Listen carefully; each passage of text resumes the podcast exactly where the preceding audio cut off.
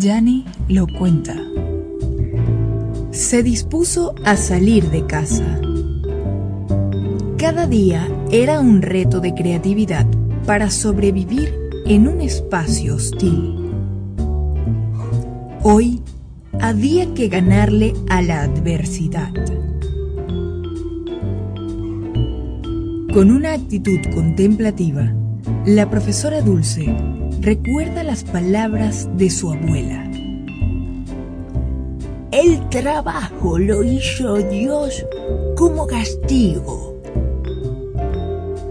Frase en la que ella no creía. Siempre pensó que el trabajo dignifica.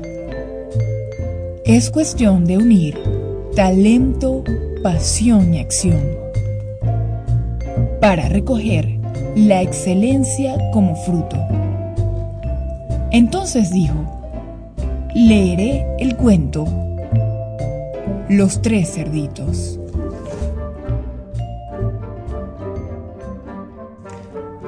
En un ancho valle vivían tres pequeños cerditos, muy diferentes entre sí. Aunque los dos más pequeños se pasaban el día tocando el violín y la flauta, el hermano mayor, por el contrario, era más serio y trabajador. Un día, el hermano mayor les dijo, Estoy muy preocupado por vosotros, porque no hacéis más que jugar y cantar, y no tenéis en cuenta que pronto llegará el invierno. ¿Qué haréis cuando lleguen las nieves y el frío? Tendríais que construiros una casa para vivir. Los pequeños agradecieron el consejo del mayor y se dispusieron a construir una casa. El más pequeño de los tres, que era el más juguetón, no tenía muchas ganas de trabajar y se hizo una casa de cañas con el techo de paja. El otro cerdito juguetón trabajó un poco más y la construyó con maderas y clavos. El mayor se hizo una bonita casa con ladrillos y cemento.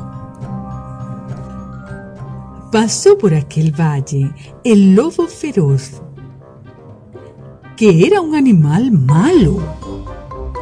Al ver al más pequeño de los tres cerditos, decidió capturarlo y comenzó a perseguirle. El juguetón y rosado cerdito se refugió en su casa temblando de miedo. El lobo, al ver la casa de cañas y paja, comenzó a reírse. ¡Guau! Esto no podrá impedir que te agarre. Gritaba el lobo mientras llenaba sus pulmones de aire. El lobo comenzó a soplar con tanta fuerza que las cañas y la paja salieron por los aires. Al ver esto, el pequeño corrió hasta la casa de su hermano. El violinista, como era una casa de madera, se sentían seguros creyendo que el lobo no podía hacer nada contra ellos. ¡Guau! Esto tampoco podrá impedir que os agarre. Volvió a gritar el malvado lobo. De nuevo llenó sus pulmones de aire y resopló con todas sus fuerzas. Todas las maderas salieron por los aires, mientras los dos cerditos huyeron muy deprisa a la casa de su hermano mayor. No os preocupéis, aquí estáis seguros. Esta casa es fuerte. He trabajado mucho en ella. El lobo se colocó ante la casa y llenó, una vez más, sus pulmones Sopló y resopló, pero la casa ni se movió. Volvió a hinchar sus pulmones hasta estar muy colorado y luego resopló con todas sus fuerzas, pero no logró mover ni un solo ladrillo. Desde dentro de la casa se podía escuchar cómo cantaban los cerditos. Quiénteme los feroz, al lobo, al lobo, quiénteme los feroz.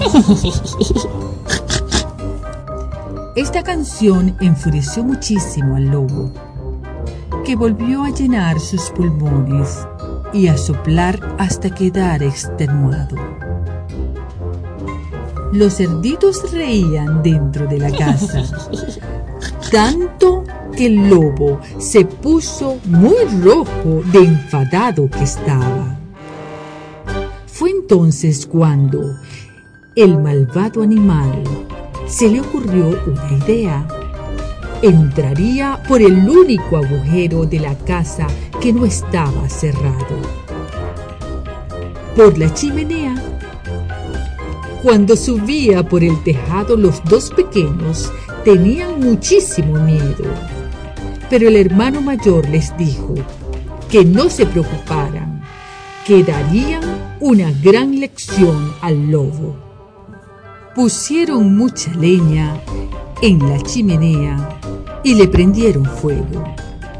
Así consiguieron que el lobo huyera.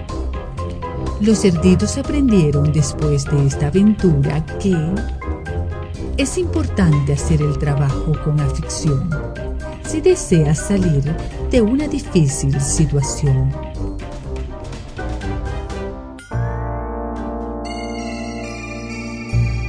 Colorín colorado, esta historia no ha terminado. Una sociedad que trabaja con determinación siempre logrará atrapar la prosperidad. Elenco. Narración. Yanimar Benítez y Valentina Guaita. Personajes.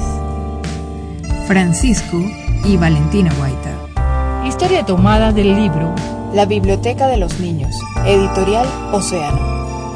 Música de incompetech.com. Todas las licencias en la descripción. Una producción de busaca.com.be.